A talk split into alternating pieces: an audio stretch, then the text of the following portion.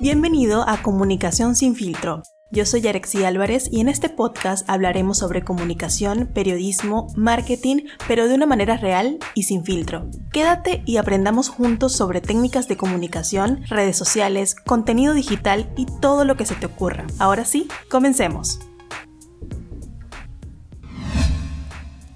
Hola, hola, ¿cómo están? ¿Qué tal va su semana? Hoy es jueves y jueves de un nuevo episodio de Comunicación sin filtro. Y hoy vamos a hablar de algo que hemos escuchado muchas veces y es el storytelling o contar historias. Nos han repetido hasta el cansancio esta palabra. Mucha gente entiende de qué se trata, entiende esa conexión que nos dan las historias, pero muchas veces no sabemos cómo llevarlo a la práctica. Entendemos que podemos reír, llorar, engancharnos con una historia, pero no sabemos cómo llevarlo a la práctica con las marcas. Cómo humanizar una marca a través de contar una historia. Y por eso hoy estoy con Daniela Morales. Ella es especialista en comunicación digital, embajadora del storytelling y además tiene una fe inquebrantable en el poder de las historias. Ella está con nosotros desde Argentina. Dani, ¿cómo estás? Hola Yare, emocionada, estoy demasiado emocionada de compartir este ratito contigo de algo que además me apasiona demasiado en, todo lo que es la comunicación digital, las historias eh, se llevan mi corazón porque además es el centro que conduce todo en, en esta época tan digital que estamos viviendo, así que súper contenta de estar aquí. Gracias, Dani. De verdad que estoy muy feliz de poderte tener acá. Dani, además, es una ex compañera desde hace mucho tiempo en la universidad y ella ha podido destacar mucho su, talento contando historias. Y hoy quiero preguntarte, Dani, ¿cómo podemos hacer para aplicar el storytelling a las marcas? Ok, lo importante primero es identificar que las marcas al entrar en redes sociales se metieron en un territorio que no son de ellas. ¿Por qué? Porque las redes sociales se hicieron para personas, para humanos. Cuando nosotros vamos al pasado, eh, nos recordamos que en la radio, por ejemplo, nosotros escuchábamos publicidad. Las vallas publicitarias de la autopista tenían publicidad de marcas, pero cuando las redes se crearon no pensaron en las marcas, pensaron en personas.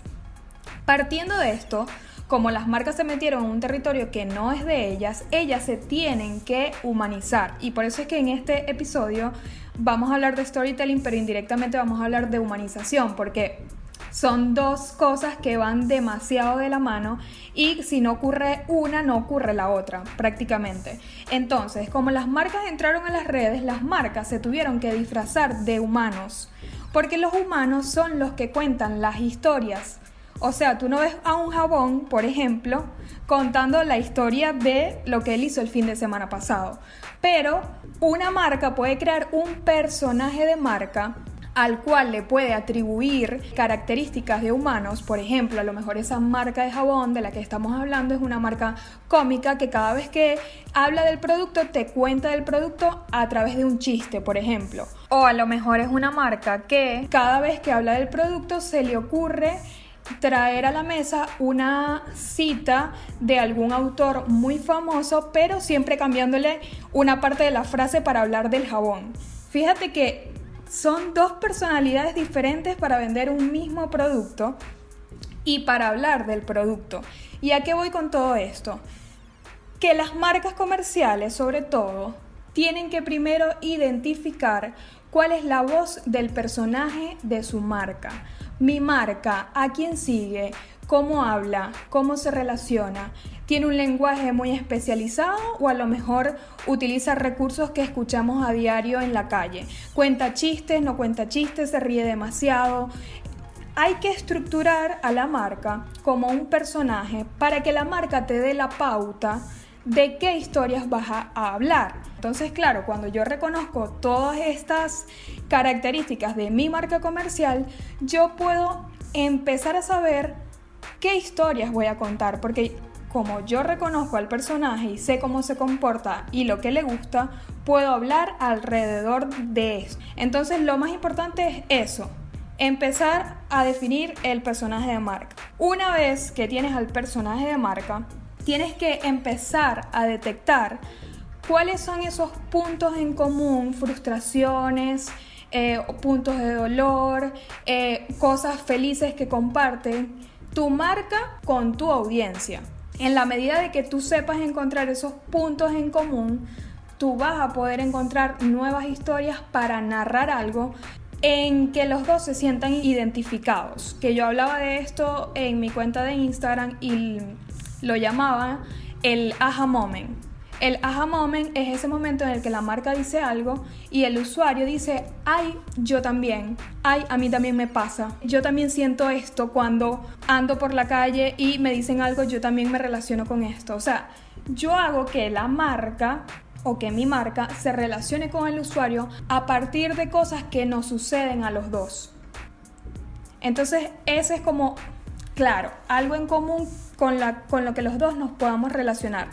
Para ir a un ejemplo de una vez con esto que te estoy diciendo, la marca mm, Procter Gamble sacó una campaña que era de el momento del primer baño de un bebé que es un momento que suele generarle a padres muchos nervios, siempre buscan a la abuela, es un momento muy íntimo además. Entonces, Procter Gamble generó una campaña alrededor de este momento tan íntimo para contar la historia y de cómo la marca te acompaña en ese momento íntimo para cuidar a tu bebé, ofrecerle lo mejor en su primer baño.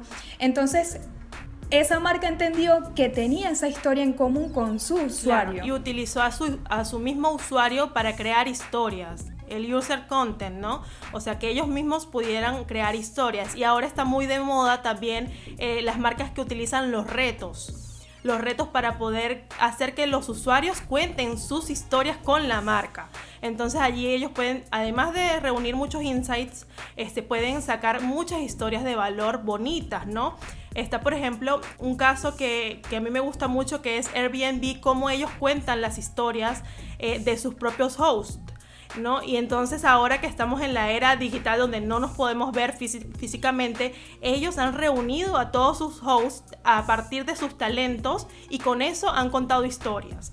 Entonces, Dani, ¿qué otro ejemplo le podemos dar a las personas? Porque de hecho que, como te comentaba, a veces nos cuentan la, eh, la, teoría, nos dicen que tenemos que contar historias, las técnicas narrativas, cómo comenzar, tener un nudo, tener un final, pero ¿Cómo lo aplicamos? ¿Qué otras marcas tú conoces que hayan aplicado el storytelling y que hayan potenciado esa parte? Sí, lo importante también es entender, como dices tú, la, la, narrativa, que básicamente es un inicio, un nudo y un desenlace.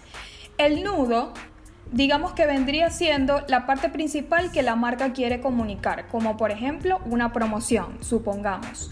Y el inicio y el desenlace es tu oportunidad para allí incluir una narrativa que le haga el camino al usuario de forma más amable, de camino a la compra, de camino a, que se haga la transacción. Por ejemplo, a mí me pasó justamente con un cliente que es un spa que en este momento de pandemia quería lanzar una promoción, una super promoción ofreciendo cinco servicios por un costo realmente muy bueno.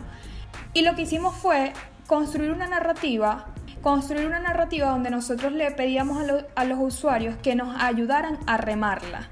Acá en Argentina se utiliza mucho esa expresión. Entonces, claro, cuando nosotros hicimos el post, que además el post también se creó un newsletter, convertimos ese mismo post en distintas piezas, unas más cortas, unas más largas, para los diferentes canales de comunicación. Pero básicamente la estructura del mensaje era la siguiente. ¿Nos ayudas a remarla? Queremos contarte de una misión, pero en realidad sabemos que no podemos llevar adelante esta misión sin tu ayuda. Tú eres nuestro equipo en este momento. Y a nuestro oasis está próximo a cerrar si no cubrimos nuestros gastos. Y por eso te necesitamos ahora más que nunca. Creamos esta promoción pensando en ti, pero no te vamos a mentir, también estamos pensando en nosotros porque sabemos que tú y yo tenemos una relación desde hace mucho tiempo en donde te brindamos bienestar, te brindamos esos momentos de relax, te brindamos, le añadimos allí las cosas que nosotros creemos que le sumamos al usuario y luego le dijimos cuál es la promoción, es esta. Y al final cerramos el mensaje diciéndole, ¿sabes qué? Contamos contigo, esperamos volver, volvernos a ver pronto, eh, cuando todo esto pase y todo esto haya terminado. Entonces, yo lo que hice fue comunicar una promoción, pero no crea el mismo impacto cuando yo le digo al usuario, ¿sabes qué? Estamos desesperados porque vamos a cerrar, necesito que me compres. A que yo le diga, nos está pasando esto, me pongo vulnerable como marca, le digo que necesito de tu ayuda, que somos un equipo que hace tanto tiempo eh, venimos trabajando juntos, ofreciéndote momentos de relax, es muy diferente cómo llega el mensaje al usuario cuando uno le incluye una narrativa por el medio. Entonces ese es otro ejemplo de, cómo podemos incluirlo. Exacto, es muy interesante el hecho de también ser vulnerable, porque cuando, eh, digamos, queremos contar historias que realmente impacten, también tenemos que ser vulnerables. No se trata solamente de las marcas estrellas, que todo es bonito, que todo la pasan bien, y sobre todo en un momento como el que estamos ahora. No tengamos miedo de tal vez decir, mira, también la estamos pasando mal como marca, pero estamos pensando en ti, estamos haciendo algo para, no estamos ocultando esta realidad que estamos viviendo, ¿no?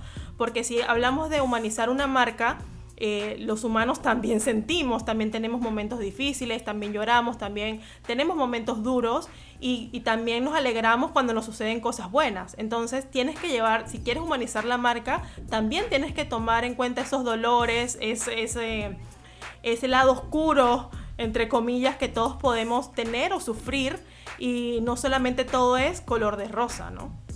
Sí, y aquí aprovecho de una vez para lanzar un consejo que, hay, eh, que es una estrategia que pueden tener muy presente, que es apegarse a una causa o a una lucha. Ahorita, por ejemplo, vemos marcas de maquillaje que se apegan a la causa de sin maquillaje también eres bella. Entonces, claro, yo vendo maquillaje, pero apoyo esa causa macro donde te doy el mensaje de que sin maquillaje, sin usar mi producto incluso, tú sigues siendo hermosa. Entonces, apegarnos a causas mayores que incluso a veces están y no están tan relacionadas al producto, hace que nosotros conectemos de mejor forma y además que tengamos momentos en diferentes situaciones del año, porque capaz hay un día donde, por ejemplo, se celebra el día del Not Makeup Day, por ejemplo. Entonces yo ahí tengo un momento, porque como mi marca aprovecha ese recurso para comunicarse, yo tengo ese elemento mm, a mi favor, ¿no? Para comunicar algo. Em, marcas como por ejemplo, ahorita estamos viendo, al momento de grabar este podcast, tenemos en los diarios la lamentable noticia del asesinato de George Floyd, un hombre afroamericano que murió en manos de un policía en Estados Unidos. Y la marca L'Oréal Paris sacó un video con Viola Davis, que es una actriz afroamericana que participó además en una mm, película súper famosa que se llamó Señoras y Criadas. Y en este video Viola Davis sale diciendo un discurso donde te dice, tú lo vales. Sí, ya sé que has escuchado muchas veces estas tres palabras, pero te has detenido verdaderamente a pensar qué significa. Y en un minuto, yo los invito a que busquen el video y lo vean, porque si en ese minuto ustedes no lloran, no se estremecen, es impresionante lo que ese minuto causa para dar un mensaje obviamente directo a las personas afroamericanas que han sido marginadas durante muchos años y todavía lo son, lamentablemente, diciéndole al otro, tú lo vales. Entonces, L'Oréal Paris, una marca de maquillaje que tiene como embajadora a esta actriz, aprovechó este momento mundial no de una forma solamente para sumar números. Estas son las marcas que entienden que son humanas realmente, que tienen que ser embajadoras de causas, embajadoras de algo más allá del producto o servicio en sí. Y de hecho que es bien importante porque cuando tú como marca no te solidarizas con esos momentos, tú más bien creas un rechazo. Es decir, o sea, mira, estamos viviendo esto. Porque, por ejemplo, al inicio de la pandemia había muchas, muchas marcas que decían, no, no me menciones coronavirus en mis mensajes no menciones coronavirus en lo que está en mis artes, no lo menciones. Entonces la gente como que ya, esta gente vive en una burbuja. Y fíjate esta, esta marca que tiene una embajadora de marca que eh, está viviendo esta situación y que ellos lo que están haciendo es tomar la situación que está sucediendo para decir, mira, nosotros también estamos con ustedes. Y, eso es lo que se está sintiendo el usuario, porque a ver, el usuario también sabe reconocer cuando una marca lo que está haciendo es aprovecharse, en el sentido de que imagínate que L'Oreal nunca ha tenido una modelo afroamericana y nunca ha hablado de este tema y justamente hoy se quiere colgar de esto. No. O sea, se trata de que tú eh, definas tus valores de marca, si tú defines tus valores de marca y entre tus valores de marca está, mira, yo voy a luchar eh, para que haya igualdad, entonces yo me sumo a todas las, las causas y no hago una acción puntual, sino que lo sostengo en el tiempo. Entonces esa es una narrativa a la larga. Sí, es muy importante esto que estás diciendo, porque el storytelling no se trata de un posteo donde voy a contar una historia, es una historia constante que se construye de varios posteos o acciones de la marca en digital que construyen microhistorias posteo a posteo, pero que a la larga y con el tiempo estamos construyendo una macro historia que es la percepción que tiene el público de nosotros con respecto a nuestra marca y nuestros valores. Y es muy importante entender que las historias no sirven para vender, sirven para conectar. Y la causa o la consecuencia de la conexión es la compra justamente. Entonces está buenísimo que las historias no sirvan para vender porque sirven para todo lo demás que nos va a llevar a la venta.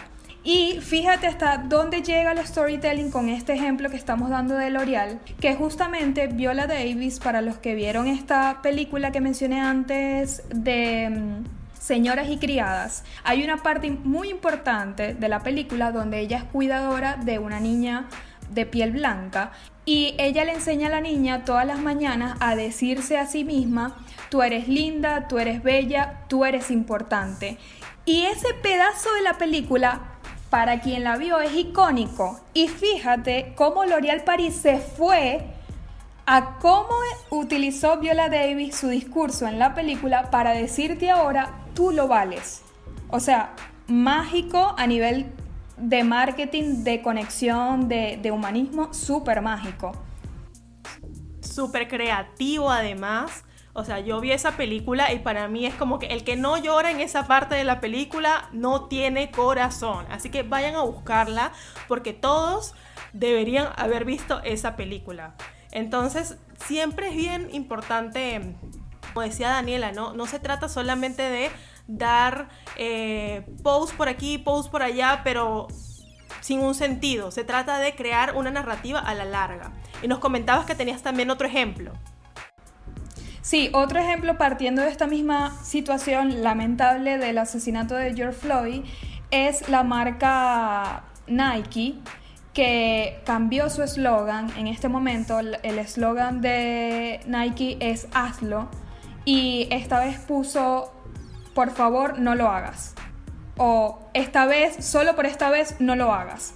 Y claro, sacó un discurso en sus redes sociales que decía, solo por esta vez no niegues que hay un problema en Estados Unidos, solo por esta vez no le des la espalda al racismo, solo por esta vez eh, no le des la espalda a las vidas que se pierden por culpa de estas situaciones. O sea, un mensaje súper poderoso donde también se apego a este momento para dar un mensaje que está alineado a los valores de su marca. Y vuelvo al inicio de, este episodio.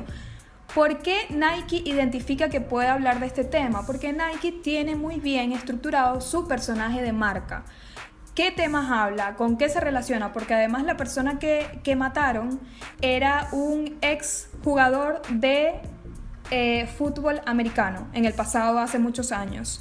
Entonces además está el valor del deporte metido en, dentro de la historia. Por eso es muy importante saber qué cosas habla mi marca y qué cosas quiere cambiar mi marca en el mundo más allá de lo que hace con el producto. Porque lo que te va a diferenciar no es que tú digas que tu producto es el mejor.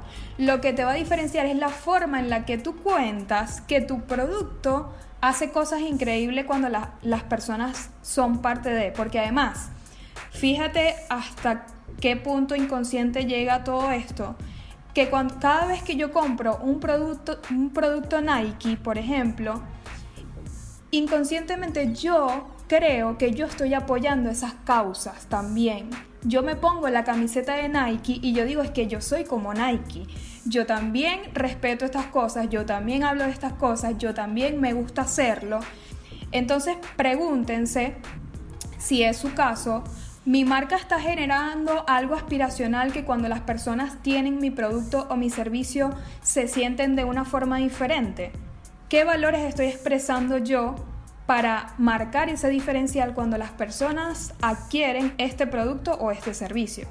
Así es. Dani, y ya para finalizar, si yo me estoy iniciando en el storytelling, o sea, de repente yo no sé nada, yo estoy empezando, ¿qué les, qué, qué les recomendarías tú a esas marcas o esos proyectos personales que apenas están iniciando y que quieren ya comenzar a contar historias? Ok, un consejo súper bueno es que lean cuentos. Porque los cuentos, fábulas, libros, historias, nos permiten aumentar nuestro banco de recursos eh, de escritura y nosotros necesitamos recursos de escritura para contar historia, utilizar metáforas, símiles, comparaciones que tengan calidad.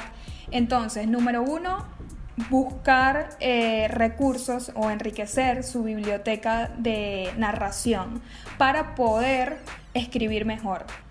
La práctica que se lancen de verdad a escribir y a contar historias. No pasa nada si a lo mejor lanzaron una historia y no funcionó, simplemente no la repiten después. Obviamente tratar de analizar ciertas cosas. Es muy importante tener presente que el storytelling tiene ciertas pautas que te pueden servir, pero no tiene reglas estrictas ni específicas, porque siempre dependen de cómo quieres tú conectar y qué mensaje quieres dar.